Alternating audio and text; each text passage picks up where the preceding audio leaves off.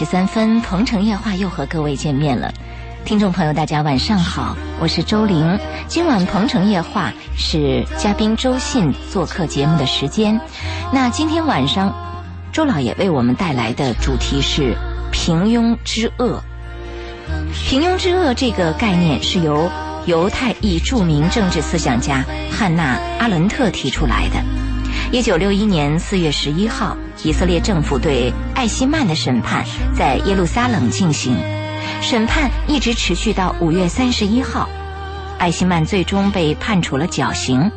当时，阿伦特以《纽约客》特约撰稿人的身份现场报道了这场审判，并于一九六三年出版了艾希曼在耶路撒冷关于艾希曼审判的报告，提出了著名的“平庸之恶”的概念。汉娜·阿伦特认为，罪恶分为两种：一种是极权主义统治者本身的极端之恶，另一种呢，就是被统治者或参与者的平庸之恶。其中，第二种比第一种是有过之而无不及。一般认为，对于显而易见的恶行却不加限制，或是直接参与的行为，就是平庸之恶。你比如说，赵高指鹿为马呀，群臣点头称是，纳粹建集中营，人们竞相应聘，这些都是典型的平庸之恶。阿伦特论述平庸之恶的著作还包括了《责任与判断》，中文版就译为了《反抗平庸之恶》。那么，关于这样的一个主题。老爷为什么会考虑在我们的节目里来跟大家聊一聊？嗯，我就是生活当中有很多细节吧，要引起我们重视。我们经常谈反腐，谈哪个贪官，也愤恨一些有权人的罪行，或者是他们的呃权利。但是有时候我们是不是想想自己，就我们自己平民百姓，我们身上有哪些恶？没错。他就是你刚才谈到。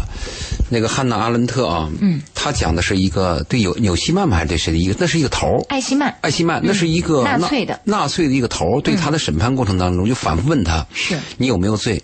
就这个艾希曼到致死，他都否定自己有罪。他不认为自己是有罪的。他说：“我是个军人，我在执行命令。”我是一个国家国防的一个要员，嗯，那我必须执行命令。我为了维护国家的权利，我必须要去杀这个犹太人，因为当时是有有这样的命令嘛。嗯，所以第一次问他你有没有罪，他说没有。第二次有没有，始终是没有。他有一个镜头就想捕捉他，捕捉他一个脸脸部的表情镜头，就看他这个艾希曼他是不是有忏悔和难过的镜头。嗯，那些导演和后面监控的美国人，他们就想看到这个镜头，但始终很难。这个就是给人提出了一个概念，就提出了个疑问，就是我们洪水是有罪的，洪水冲垮了房屋，冲垮了庄稼，给我们带来灾难，带走了生命，对，嗯。但是有人就问，那一滴水有没有罪？因为洪水它是由每个每一滴水组成的嘛，那有没有一滴水有没有罪？嗯。所以我们就问，洪水有罪，一滴水有没有罪？这个问题呢，在二战以后呢，呃，多次被提到过，提到过这个平庸之恶。还有一部获奖的影片，讲的是名字是《朗读者》，《朗读者》就那个肥温，肥温他演了个，他是演了一个不伦之恋的片子，但是在不伦之恋当中呢，也谈到了平庸之恶，因为肥温在电影当中演了一个女看守，她看押了一批犹太人，但是在飞机来轰炸的时候啊，很多犹太人就祈求他，你把门打开，让我们逃出去，他就坚决锁住门。最后导致这个集中营里边这些犹太人啊，都被飞机投下来的炸弹给炸死了。所以战后对他审判，就问这个肥文，说你有没有罪？肥文说我没有罪，说我就是一个普通的人，我就是一个看守。嗯，那上级命令我看守，我就我就要执行命令。甚至他还反问法官，他说我想问法官大人，如果当时你在我的位置，你会怎么办？我们是德国士兵。我们必须遵守命令，所以这个平庸之恶就体现在一些细节当中了，体现在一些平民百姓当中了。嗯，你助纣为虐。对，有些人就提出这么一个问题：虽然你拿着枪口对着犹太人，你在枪杀，但是在那一刹那，你有没有可能由于你的良心驱使，你把你的枪口偏离一毫米？嗯，他会提出这个要求，是对吧？最近还有一部电影叫《狂怒》，《狂怒》讲的是一个坦克，也是二战期间的。他在结尾的时候呢。就有一个镜头叫你很感动，嗯，就整个，整整个的美国将士都被德国人围剿了，只有一个最年轻的一个小男孩，他藏在了坦克的底下。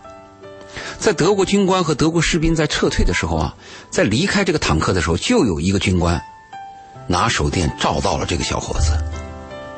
这个镜头大概停了两三秒，这个吭声。这个小伙子已经举起了双手，准备逃投降，从坦克底下爬出来。嗯，但那个德国军军官走了啊，因为那个德国军官他是反战的。就我们讲，洪水有罪，一滴水有没有罪？当你开枪的时候，有没有可能偏离一点？当一个事情，我们讲原则，所谓的原则啊，善恶之间你有没有选择？这个是很重要的。还有一个电影叫《逃离逃离德黑兰》，《逃离德黑兰》也是获奖影片。它讲的是十几个美国记者在在这个伊拉克被绑架，嗯，就是困在那儿了，嗯，必须要派一个人要去把他们营救出来，给他们做假身份，嗯。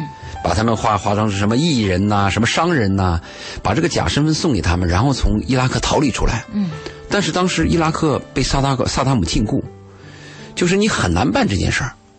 但是这个这个男人呢，就受到了国防部的命令，就潜伏进了伊拉克，就给他们送去了假身份。但是在办的过程当中，就发现了问题，很难，而且很容易被识破。这十几个人的伪装很容易被识破。难度在哪里呢？就这个事情一旦暴露，一旦营救失败，会遭到全世界的谴责。就说你美国啊作假，嗯，而且你还失败，多丢人。所以在这个事情进行到一半的时候，受到了国防部的命令，就是 FBI 了，嗯，就下命令说这个计划终止，啊，就叫这个人呢，主办人撤回来，就是不顾不不去顾那些人的死活了，啊就算了，因为我们舆论舆论压力太大，而且我们成功的可能也很小。你撤回来吧。如果我们按德国纳粹的概念来，既然是军令不可违，那我就撤了。对。但是这个男人啊，他没撤，他已经跟那些人有了感情。嗯。他就认为那个十一个美国公民和他们在那生命啊，比他自己生命还重要。嗯。他就违抗了命令，他就自己一意孤行。嗯。就把这几个人十几个人给救回来了啊！还成功的救回来了。成功了。嗯，那你说啊，你看我我为啥讲这个故事呢？就我们有些官员，还有一些我们执政的人，还有一些有点权的人，他会这样讲：我在执行命令。嗯。但是你看，为什么这个违抗命令的人得到了很多人赞许？因为他向善。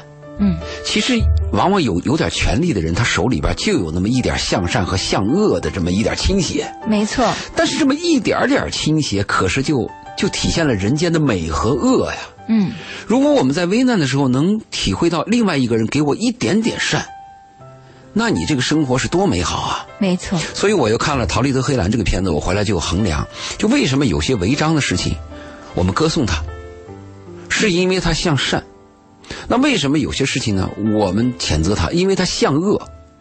还有一个英国有一个著名的一个案例，讲的是一个什么人呢？一个小偷。他看一个昏倒的老太太，他把老太太钱包给偷了。偷了以后呢，他又感到良心有点谴责。他认为这个老太太在这昏倒，如果没有人救的话，可能会有生命危险。说这个小偷呢，把老太太钱给偷走了，可是他又打了个电话，就是因为一个电话把他给抓了。但是老太太的生命得救了。嗯，他国外有陪审团。嗯，在判罪的时候，到底判这人有罪还是无罪？按法律判他有罪啊。是啊，他偷东西了呀。嗯。但是后来法官判他无罪，记者就采访那个法官说：“你为什么判他无罪？他明明有罪啊！”法官说：“你知道吗？如果我要判他有罪，那么这个老太太今后再有这样老太太就没有人没人救她救了。”嗯，他说：“虽然他有罪，但是我们要向善。”他说：“我手中我有法官这个权利，我为什么要判他有罪？为什么我们要判他无罪？这就是有个向善向恶的问题了。”他说：“我有这个权利，我就判他无罪。我相信，今后在我们英国，如果还有这样的老太太，她钱虽然被人偷走了，但是那个小偷的良心会把她救回来。所以我就想谈谈我们这个平庸之恶，就是我们每个小人物啊，能不能做到这一点？而且那个汉娜·纽伦特，她呃，她呃，汉娜·阿伦特吧，嗯，她这个哲学家还讲讲到那个二战当中的一个现象，嗯，比如他有那么七八个德国兵。”他可以把两千个犹太人啊押运走啊，两千个和七八个人，那个悬殊有多大？没有人反抗，没有人逃走，没有人逃走。为什么没有人逃走？就是人心里边都有点小恶，打小算盘。因为每个人都知道，如果我第一个逃走，肯定会被打死。对，子弹是飞向我来的。嗯，谁也不愿意做第一个。结果是两千个人都会被送到集中营，送到毒气室，被活活的杀死。这个就是我们心中的平庸之恶。我们生活当中不少的人有这样平庸之恶。你看啊，我们有时候痛恨贪官，我们痛恨有钱人。其实我们有经历人都知道，那个小小的保安手里点权力。就但凡你手上有点权力，你都会可能用这个权力来展现出你的恶。对我认识一个音乐学院的老师，他在北，他在那个深大讲课，他每次去对那个保安都点点头，很温和。但是有一次呢，就是因为他赶得急，没有带出入证，没有带出入证，不，他没有带出入证都不要重不不重要，重要的是他因为急，他的态度就差了。嗯，他说你快点快点，我要我我迟到了。保安就是因为你的态度有问题，是你好像是没有像以往那样尊敬我，嗯，他就刁难你。这是他一生当中在深大上课唯一的一次迟到，就是因为我没尊重你，我手里有钱，就是你见了我要笑，你是个女人，你对着我要笑要，就我们每个人心里边都有那么一点小小的恶和坏。那保安最后怎么对待他的？最后这个老师就不断的求情啊，嗯，不断的赔笑脸呢，他迟到了呀，嗯，对吧？你还可以看那些我们小的做法。我们在大梅沙，每个人去游玩的时候，每个人都认为我丢点垃圾无所谓，嗯，因为就我一个人嘛，而且我丢了，没有人谴责我，也没人知道。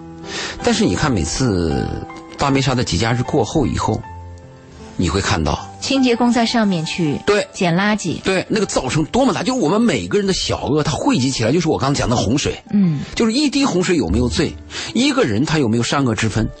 你手中那种权利，你是向恶还是向善？这是考验我们每一个人。而且我们每个人都认为一点点小恶跟我没关系。美国有一个著名的电影，名字我忘了，他讲的就是一个一个男人在有一次发现有一次抢劫的时候啊，他胆怯，他躲了。嗯。电影结尾的时候啊，还是那个抢劫犯把他抢了，抢了他爸爸啊，而且还杀了他父亲啊。他讲他他他他讲这个小恶，每一个小恶最后都伤害我们自己。对他反过来一定会伤害我们。对上个上上个礼拜我参加了深圳法制频道的热点对对碰嘛，讲到食品安全的时候，我们就谈到了在食品安全当中的恶，比如那个养猪的人啊，他跟家里人讲，他说你不要吃我养的猪，嗯，因为我里边放瘦肉精了啊。然后那种菜的呢，跟家里人讲。你别吃咱家的菜，咱家菜里啊农药过多。嗯，那个弄牛奶的呢，告诉他我的奶粉你别买，有三聚氰胺，对不对？然后那个厨房的人呢，告诉这个自己人讲，我咱们洗那筷子你别用，自己去洗一双吧。啊，最后的结果是什么呢？你养猪肉的人总要吃青菜，没错。你种青菜的人，有孩子总要喝奶粉，嗯，对吧？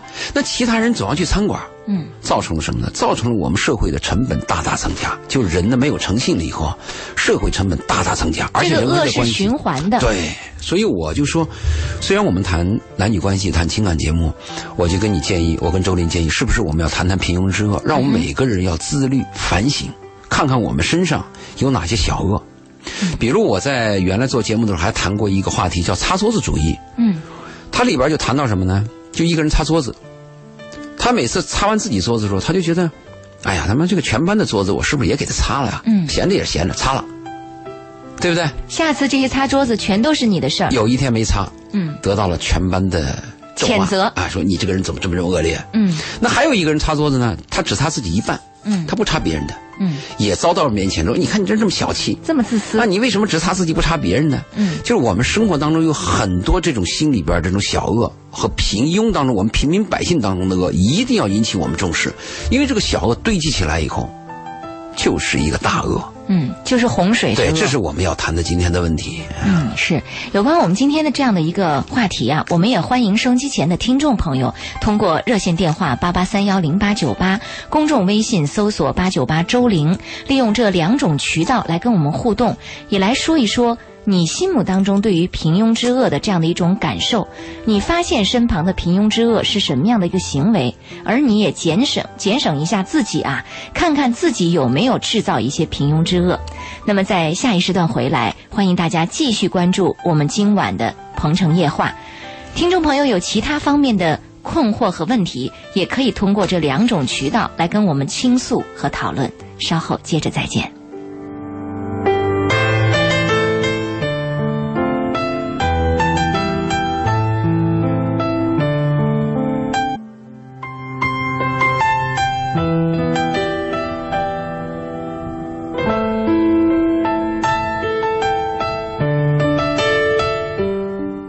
十二点三十二分，鹏城夜话继续直播，欢迎各位的继续收听，我是周玲。今晚鹏城夜话嘉宾周信周老爷做客直播室，和大家在上一时段一直在聊关于平庸之恶这样的一个主题。我们也欢迎收机前的听众朋友跟我们来说一说你日常所见的平庸之恶，也检视一下自己身上是不是也有平庸之恶的表现。其实我们中国自古就有一句古话，叫做“不以善小而不为，不以恶小而为之”。这其实都是在讲关于平庸之恶的这样的一个概念哈。对，嗯，嗯，那他说有一位朋友啊，在公众微信平台上留言说，很多人都喜欢把口香糖乱吐在地上，祸害别人。如果有一天他自己也踩到了呢？啊？难道都不知道用纸包起来扔到垃圾桶吗？对，其实每个人都在想说，这个事情不关我的事儿，这个公共场所是公共的，所以我想怎么祸害都可以，我想怎么对待都行。但他没有想到有一天自己也会受到反被其害。对，如果是男人，你们去卫生间，每个男人都可以看到一条标语，经常看到，什么上前一小步，文明一大步。其实这个东西不用提的，是本身的问题，但是我们要提。嗯，而且更叫人悲伤的是。我每次去呃去一个楼去一个停车场，嗯，我从楼梯走上来，那个楼梯体 楼梯那个地方居然贴了一条“此处禁止大小便”，啊，你都很难理解，相当于我们走在街上要要贴一个什么标语呢？杀人是有罪的，就你你都很难理解这个问题。就我我我真是想不通。可是在我这个事情我们是经常发生的，嗯，你可以去山姆。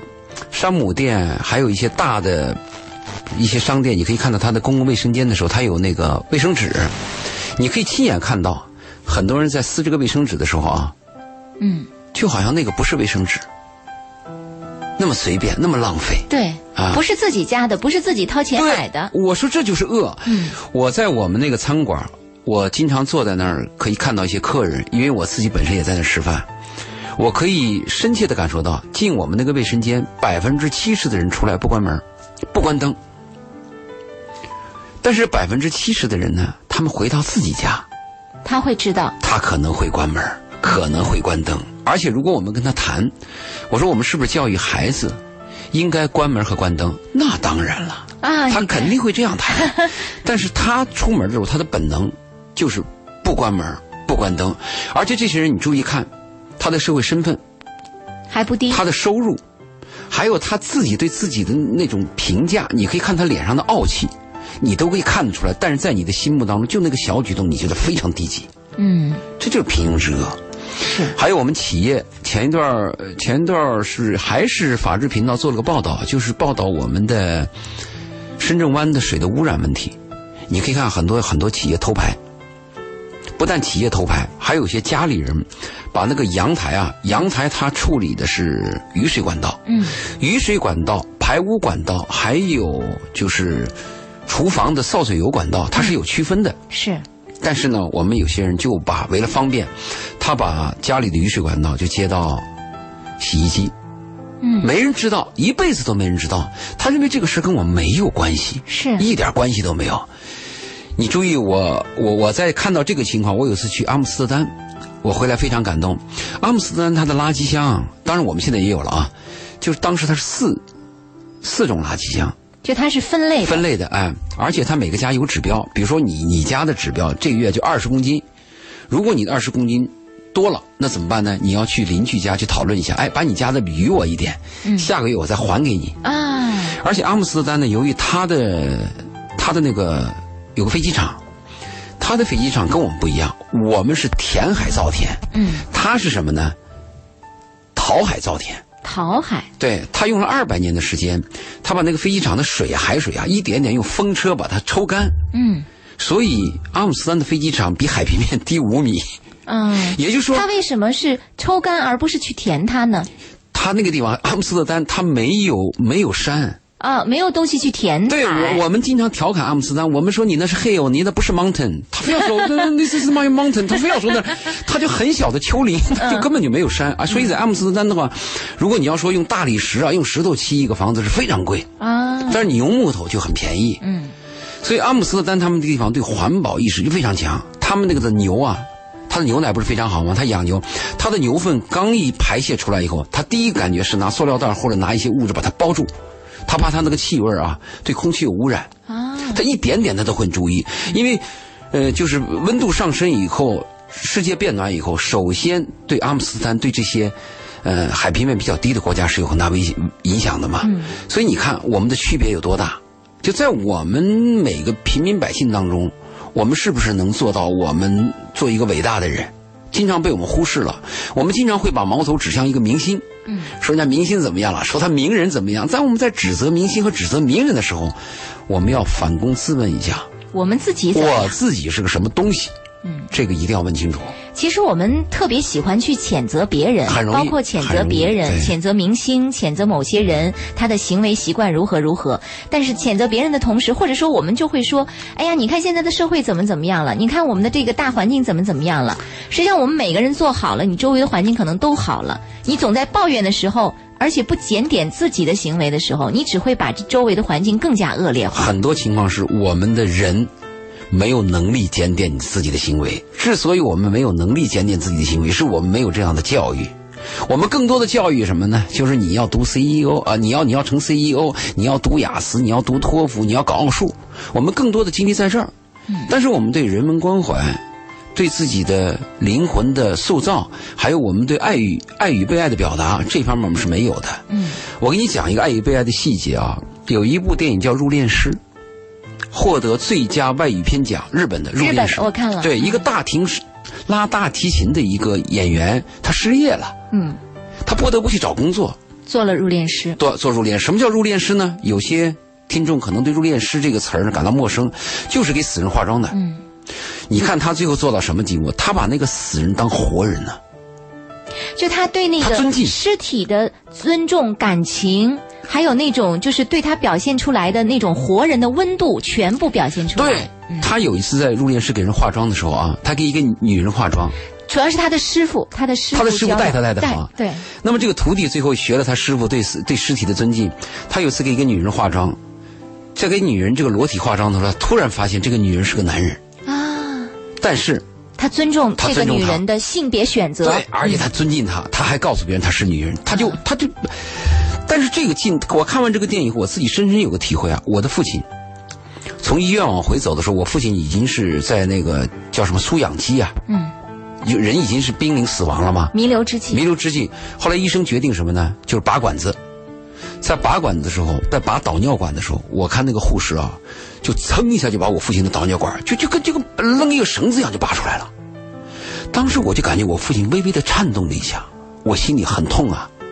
那就这个护士对待我父亲，他对待的是个尸体，而我在身边呢，对待我父亲呢是对待我的父亲。没错。我希望护士对待我的父亲呢，不是一个尸体，而是一个人。就是我看完入殓师以后，我在看这个护士，你要真的护士啊，我非常愤怒的。嗯。所以有时候医闹，你知道吧？我我我我我当时我医闹是错误的了，我当时忍住了。嗯，我只是说你手太重了，我只是跟那护士说你手太重，但是我这手太重里边是我心里有多痛啊！我知道。你再看看入殓师，你再看，所以我们有些小恶被我们忽视了，大家就认为无所谓嘛，嗯，这算啥事儿嘛？嗯，没有没有让你没有伤筋动骨嘛，你没有伤害嘛，你也没丢一分钱嘛，我们会这样去考虑问题。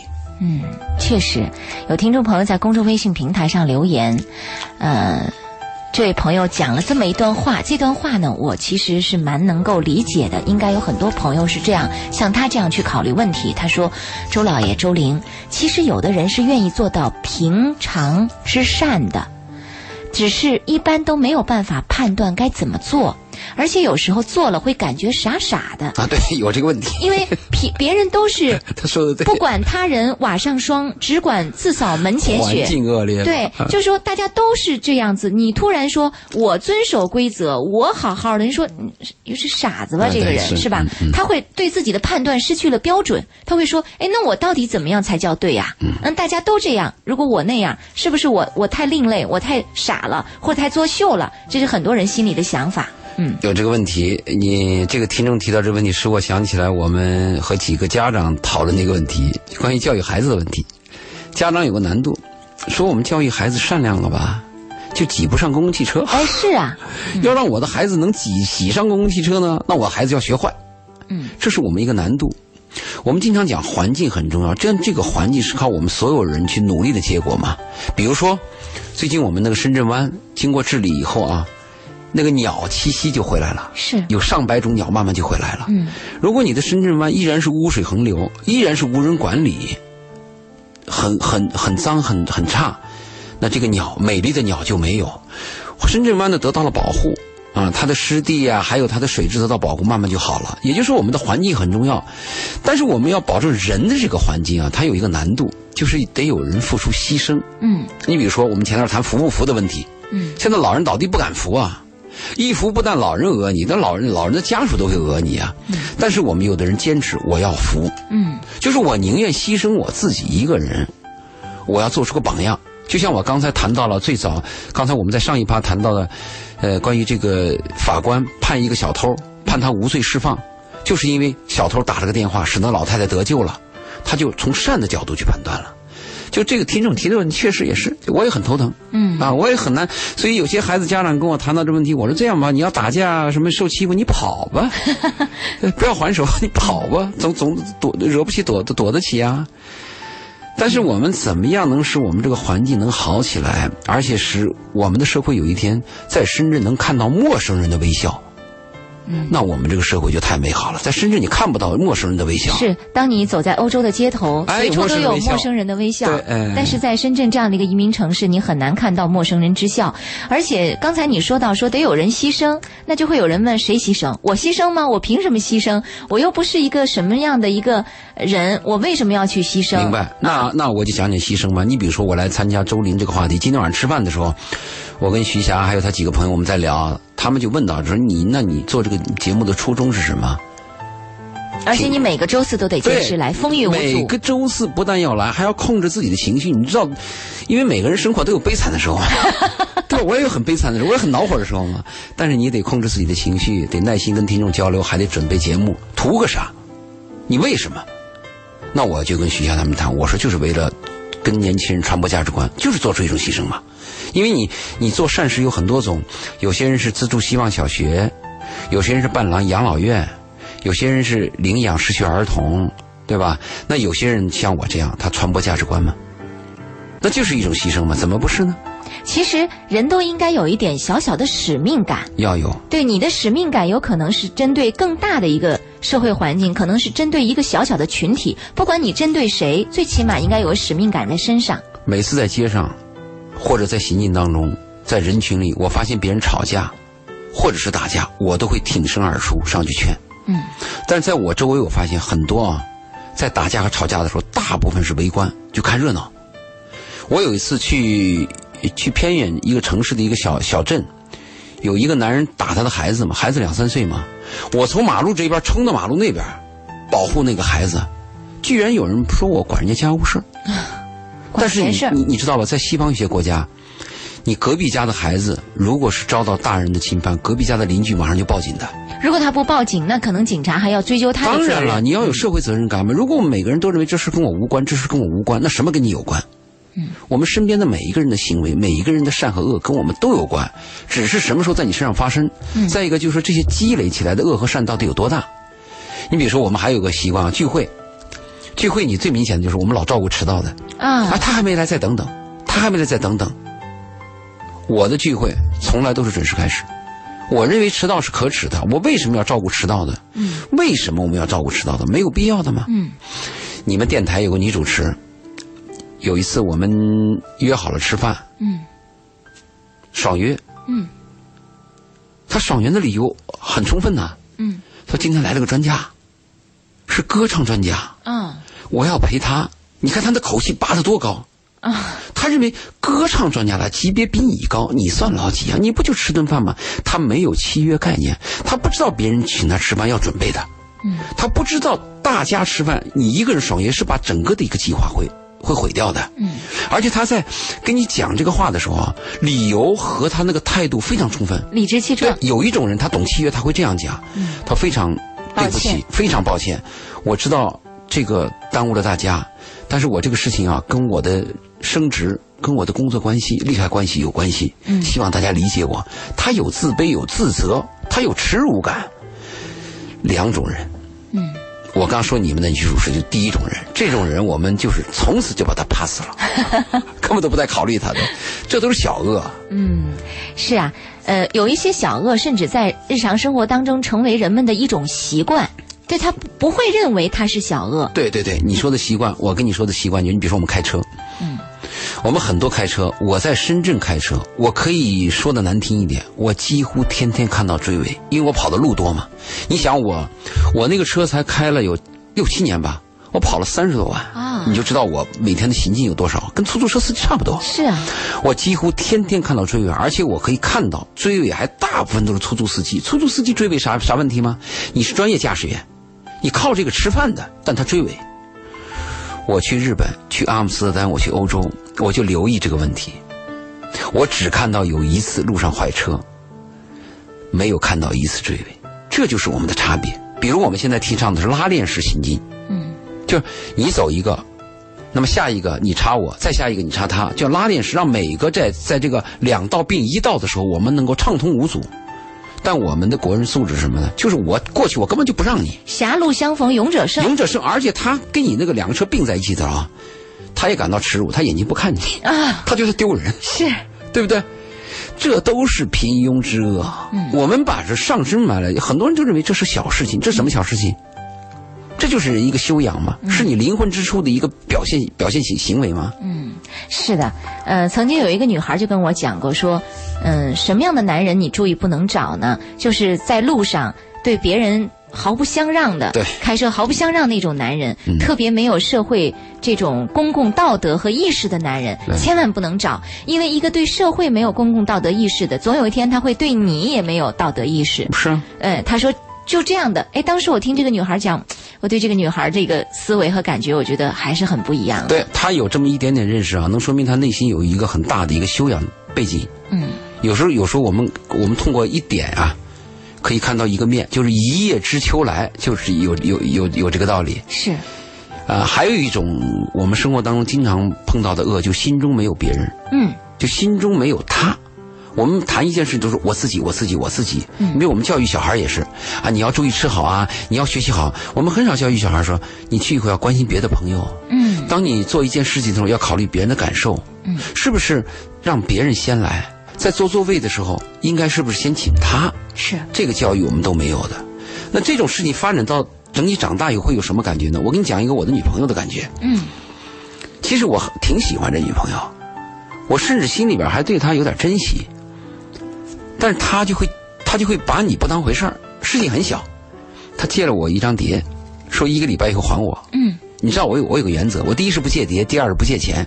啊，是不是？嗯，因为每张碟片对我来讲淘来的是挺难的，因为我淘都是小众片子嘛。是。啊，会淘一张片碟要花你很多时间，很精力，不是那个碟本身有多贵，而是找不到。借了你的碟，一个礼拜以后不还，两个礼拜还不不还，到了第三个礼拜的时候，我就有点恼怒了。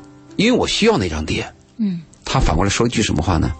不就一张碟吗？对，你说的太对了。我想到了就是这么一句话。我不知道你是这种女人，还是，你了解这种女人？有非常糟糕。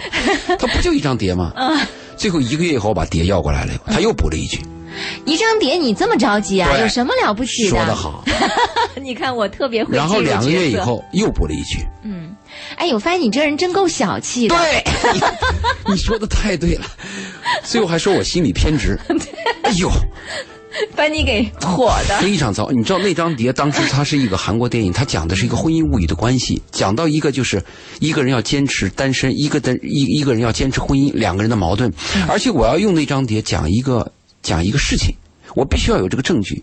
而当时那个碟不好找，我就落得这么结果。你知道我对那女朋友多失望？我就认为她心中没有你，就是她拿她的大小来衡量你的大小。哎，真的是。我们尊重一个人是尊重什么？是尊重你心中的大小。嗯，没错，对不对？我们轻视一个人什么呢？只看自己心中的大小。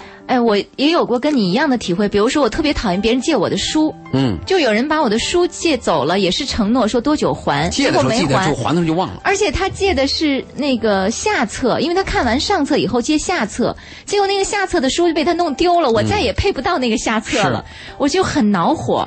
后来我，但是你又没有办法，就是他会觉得一本书嘛，就像你的那个朋友，他觉得那是张碟嘛。你所说的不尊重别人心中的大小，就是你所看清的东西。未必是别人不重视的东西，所以我们也，我曾经不止一次的，就是跟听众交流，我专门办过这样的讲座，我其中讲座时候出过几个话题，呃，两个相爱的男女之间，什么是大事儿？嗯，什么是小事儿？哎呀，这个话题太好了。对，很多人吵完架以后到老人那，老人会说这是个什么事儿嘛？还有人说这点小事你计较什么？那我问。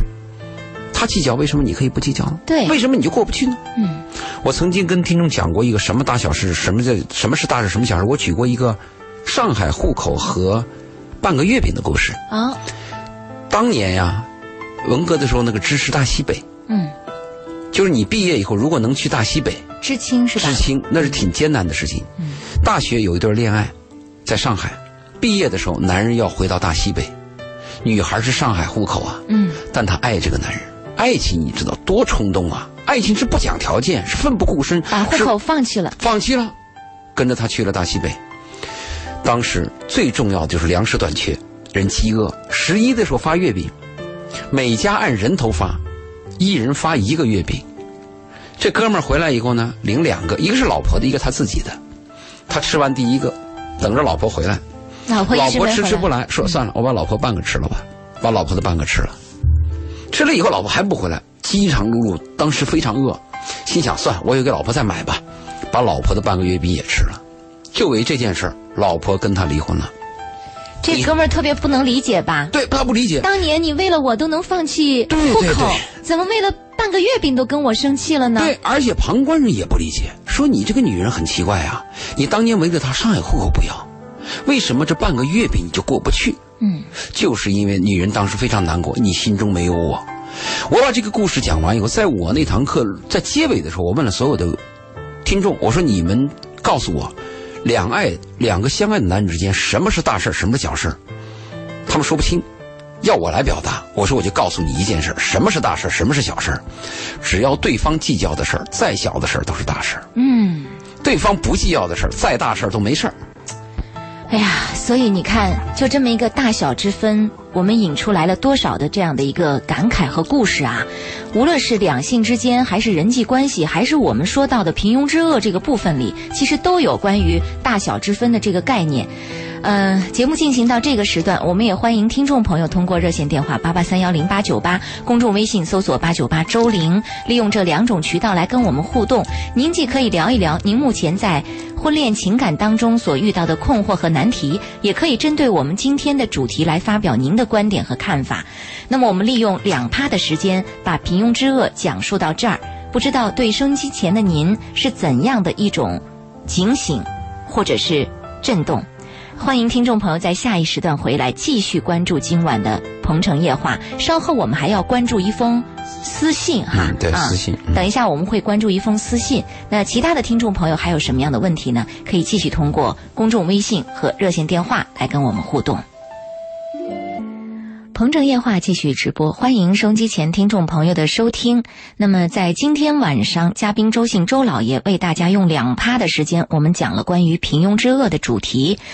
这样的一个主题，相信对收音机前的许多听众朋友可能都会有一些震动和警醒啊。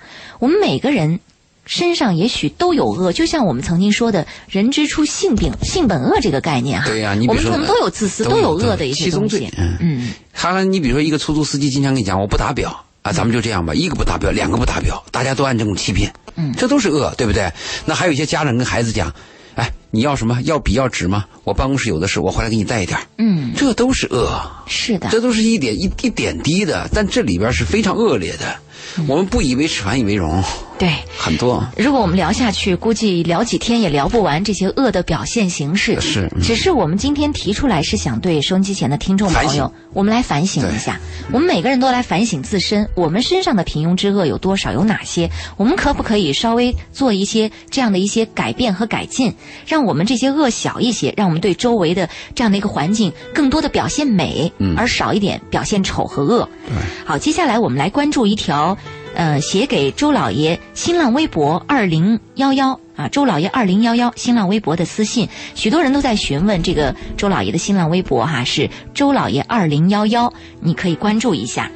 这位朋友的私信是这样写来的，我们也对这位朋友的私信做一个回复啊。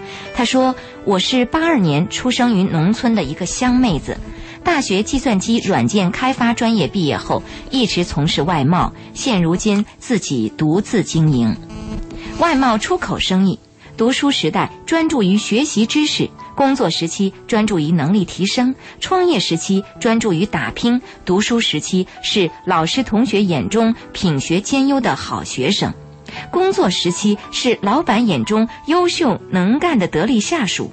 以至于熟悉我的人都认为我是一个内心强大、定力超强的工作狂女强人，可不是超强的一个女孩吗？这这形容的，对，这得有多多多全面呀，多优秀啊！是，嗯。他说：“从小到大，我都是一个人扛，这么多年，一个人面对所有都已经成了习惯，从未有过像其他女孩子那样着急的想法。哦，我要恋爱，我要嫁人。”我承认自己的性格里确实有男孩子的性格，喜欢直来直去、速战速决，不喜欢拖泥带水。其实生活中的我是一个走心的人，很宅、很简单、很安静、很传统、很害羞，喜欢笑，也容易触景生情、感动落泪，原则性又很强。只要不触碰到我的底线，想怎么样都行。从小到大，既不跟风，也不赶时髦，没什么虚荣心，也没什么野心，喜欢安静，兴趣爱好广泛，又趋于文艺，总喜欢老祖宗留下的那些物件儿。即便工作之余，一个人也能过得怡然自得，从来不曾有过像其他女孩子所说的那种孤独和寂寞感。这简直像准备征婚嘛！这这么全面啊？对，嗯，他说，呃，我出生的家庭跟别人不太一样。我能有书读，还能读完大学，全靠奶奶和妈妈两个坚强勤劳的苦命女人喂猪干苦力赚钱的。我和弟弟就是这样子被养大的。爷爷奶奶生了四个女儿，妈妈是老大，爸爸是爷爷选的上门女婿。当初妈妈死活不同意这门亲事，爸爸比妈妈大十岁，其实比妈妈大了一轮还有多。真实年龄是十多年前，爸爸的亲叔叔在葬礼上，他们几个同姓兄弟在餐桌上，大伯喝多了说漏了嘴，被我当场听到的。婚后妈妈才知道，爸爸脾气大又倔，没本事，还好吃懒做不疼人。妈妈常对我说，自己有老公跟没有老公一个样。在家里，爷爷脾气臭，性格怪，专制独裁。以奶奶和妈妈的话来说，爷爷也是个好吃懒做的主，家里凡事都得听他的，按他的去做，不照做就天天大发雷霆，天天跟家里人吵。在我的记忆中，从年头到年尾都是吵架的，就连大年三十那天都会要吵架。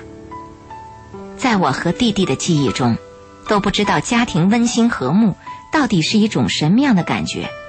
爸爸从小都不曾抱过我和弟弟一下，我们姐弟俩都不知道父爱到底是一种什么样的感觉，因为从小到大，每当身边的朋友跟我提起家时，我就会当场崩溃痛哭流泪；每当晚上一想起那个家不像家的时候，我就会以每晚以泪洗面，哀叹可苦了奶奶和妈妈两个苦命的女人这么多年。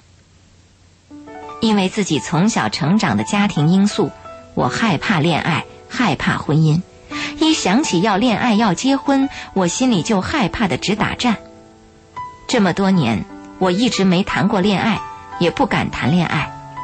其一，确实是自从当年害羞、差错过之后，就再也没能遇上过我心里边能让我放心的人。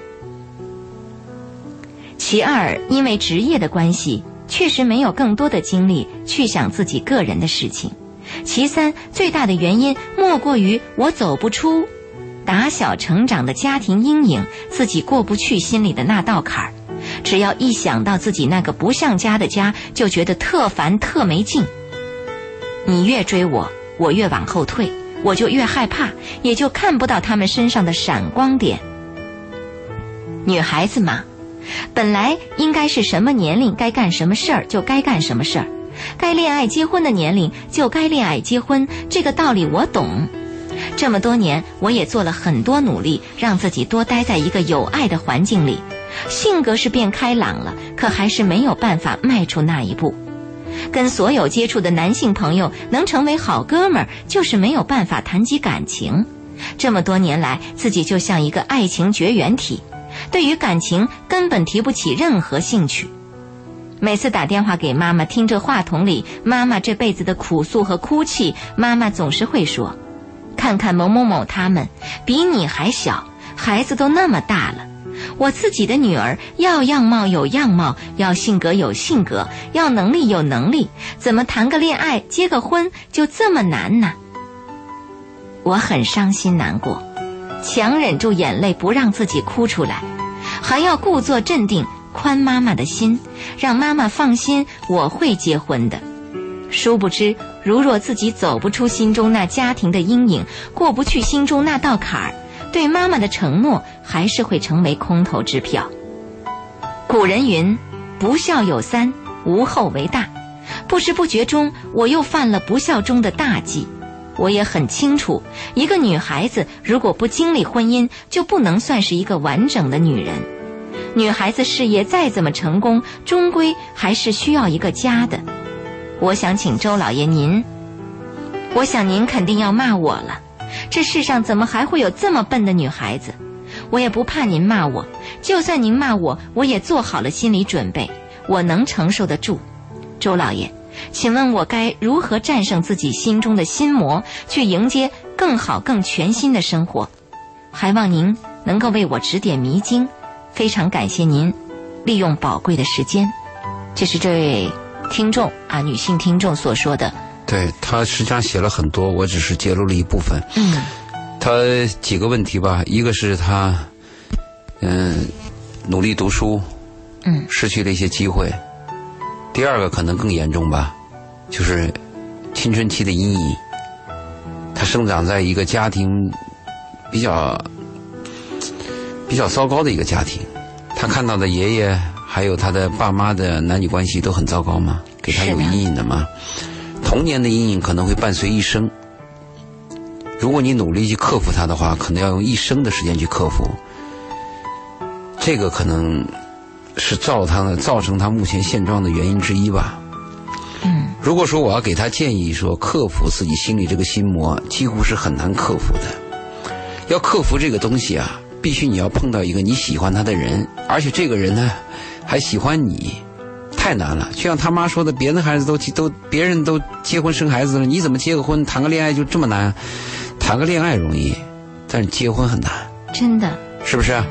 我今天晚上还跟几个男人在谈这个问题呢吗？我说这个世界很大吗？女人很多吗？女朋友很多，情人也会有吗？嗯。但是你找到个老婆，找到孩子妈，比什么都难吗？是。非常难吗？他的问题是，他的问题最糟糕的是，他八二年生，到今年已经三十三了。嗯。女人过了三十以后，就非常难了。女人过了三十以后，她难在哪里？她比较尴尬。女人就希望找一个比自己大个几岁的男人，那你要找就四十啊、三十七八的男人。但是三十四十七八这些男人眼睛都盯着二十多的女人，你会碰壁，你会感到受侮辱。咬咬牙说吧，那我再找老一点的，往五十靠可以不可以？这五十五十的男人要有点能力的男人也在盯着年轻的，你怎么办？这就比较难，而且她还是一个什么？她是个乖乖女，她不冷不热，她没有那种对爱情的幻想和激情，对那种冲动，她不会说我马上就爱上一个男人，或者对一个男人我会死缠烂打，她没有这一招。那你到了这个年龄，确实比较尴尬，怎么办？改变他的思想，改变一个人生活，能改变思想吗？思想太难了。那要是听我的建议，那我的建议就是你去婚介所了。婚介所有那么多的陷阱，嗯，不靠谱。那你说让家里人去给你介绍吧？这个世界看着很大，人男人也很多，但每个男人都有主，稍微好一点男人就有主啊。他还错过了两次恋爱，实际上我问过他，一个比较般配的恋爱，都由于双方啊，难以主动启口，让这段美好的恋爱流产错失了。这是第一次，第二次呢，是一个比较比他成熟的男人，他又反感这个男人身上的一些毛病，那就很难了，眼里又容不得下沙子，又要求完美，自己年龄又大，小时候又有阴影。这些因素凑到一起是很难的，那我就想跟你谈了。你这个给我发私信的这个听众，那我就想问你，你人生有没有计划？嗯，如果你有计划，你有没有完成计划的决心？你比如我是个女人，假设我是她，想一想，这辈子爱情没有了，要不生孩子？嗯，对吧？我决心生孩子，我一定要在三十五岁以前生个孩子。那我就找一个，哪怕我烦他，但是相对比较稳定的男人。离就离，我先把孩子生了再说。因为你要执行一个计划的时候，肯定有一些不理想的东西嘛，哪有那么完美的？但如果他都模棱两两可，像他这个不温不火的，生不生也行，找不着也行，我心里也没什么激情，这种状态，你往后拖，每年过了十一，当年就过去了，真的，一年一年就过去了，很快就老了。嗯。人生太短暂了，这个话我在很小的时候就听别人跟我讲，人生太短暂了，我就听不懂。嗯，人生怎么短暂呢？你看还有那么漫长的日子呢。真是的，嗯，我我我小的时候还想自己变老呢。对，我想马上成为一个男子汉呢，我都觉得太遥远。现在我就懂得人生太短暂了。你看他今年三十三岁，假设他现在认识一个男人，假设明天认识个男人，他爱他谈恋爱，从谈恋爱到结婚有个一年半载，再生个孩子三四四五。这都是最理想的了，三十四五岁生孩子都是危险期了，真是的，都是麻烦事儿了，所以我就我就说，对他来讲，就唯一的是你有没有计划？我说的计划啊，不是结婚，我说的计划就是你这辈子要不要生孩子？如果说我这辈子不要孩子，结不结婚无所谓了，嗯，对不对？如果说我决定要孩子，那我就找个男人结婚。婚姻我不考虑长久，我起码能保证这个男人在我结婚生孩子这一段，我们是可靠的。嗯，我这话是不是有点难听？但确实没办法。是，你有什么好主意？我还真没什么主意。我听他，你看，我也跟你想的一样，几种因素都在他身上出现了：追求完美，有阴影，然后又不够主动，工作又很好，工作又像女强人。对，所以他他对这个爱情，其实他本身没有特别大的渴望。他是家里边人在跟他说这些东西的时候，他环顾四周的时候，他才会意识到说，哎，我那我是不是确实不一样？我是不是要怎么样？因为他本本身，其实我觉得他没有太多的渴望，对于爱情和婚姻。他还有一个比较糟糕的习惯，就是他周围的这些男人呐，都可以跟他处成哥们儿。对，有一种这样的女人，就大家跟你在一起的时候，没有把你当女人。没有想骚扰你，没有想抚摸你，嗯，把你当成哥们儿了。就是你自个儿的性别的这种吸引力似乎不存在了。对，其实我看了他的照片，觉得他长得还适中，还行。但是不是他自己的导向有问题？比如他是个女领导，他又很成功，嗯，他又是一个在业务上比较强的一个人，是不是？嗯，结果导致他这种状态。是，我也觉得制造一些被人骚扰的机会。我在想，他必须自己心里边要有一个意识，就是说，我现在不是在找爱情了，我直接就找婚姻了，生孩子，哎，生孩子了，一步到位。过去我见女孩经常问的有没有男朋友啊，现在我直接就问啥时候怀孕啊？这个怀孕比生孩子，呃，怀孕比结婚要重要。但是其实有听众朋友在公众微信平台上关于生孩子这概念，他们也提出了自己的疑义，说如果婚姻不幸福，如果人不幸福，那我留下来一个孩子，是不是反而害了这个孩子？我明白，所以我让你两其重。两其利取其重，两其伤取其轻。对一个未知的事，我们不知道，但是你的目的一定要明确。如果我决心要一个孩子，其他的代价我可以付。啊，如果你要想面面俱到，就等于什么都得不到。嗯，完全有可能啊！我自己经历都是这样，都这样嘛，不可能都得的。哎呀，所以真难啊！甘蔗没有两头甜呢。确实是这样啊。我们来关注一条热线吧。这位朋友在这个热线当中等了很久了，我们来请进他。啊，我们来看看他是否还在线上。您好，这位朋友。喂。哎，不好意思，让您等的太久了。怎么称呼您？哦，没关系，我姓王。嗯，王小姐，请讲。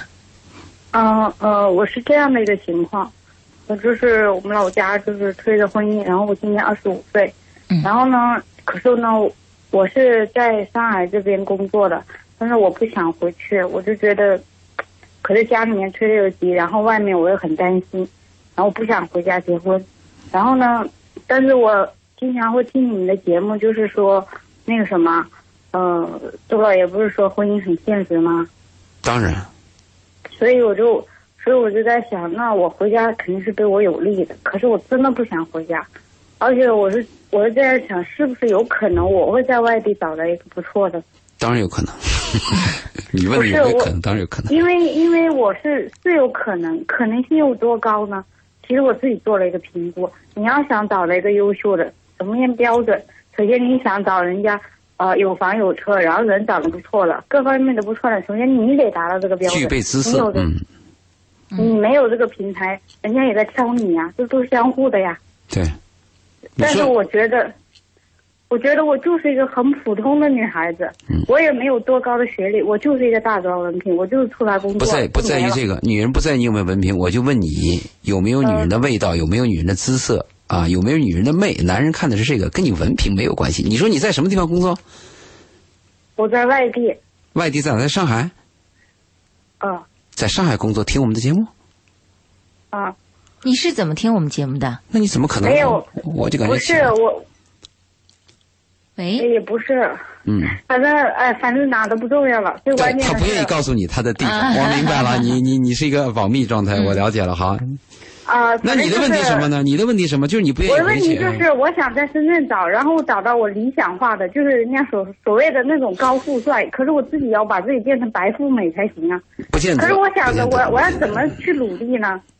嗯，我哥说过了，有些努力根本没有用的，就是像我们像我们讲的莫泊桑里边那个项链里边马蒂尔德一样，嗯，年轻漂亮的女人对，不需要努力，有姿色。对，男人看你努力有什么用？你再强，可是你你知道吗？你要找到一个非常不错的，你能你能去驾驭得了他吗？你能跟他就是对视吗？就是有种心理平等吗？你能达到这个目的吗？你要分两个方面了。如果你想找到一个知心爱人和恋人，你这个方向是对的。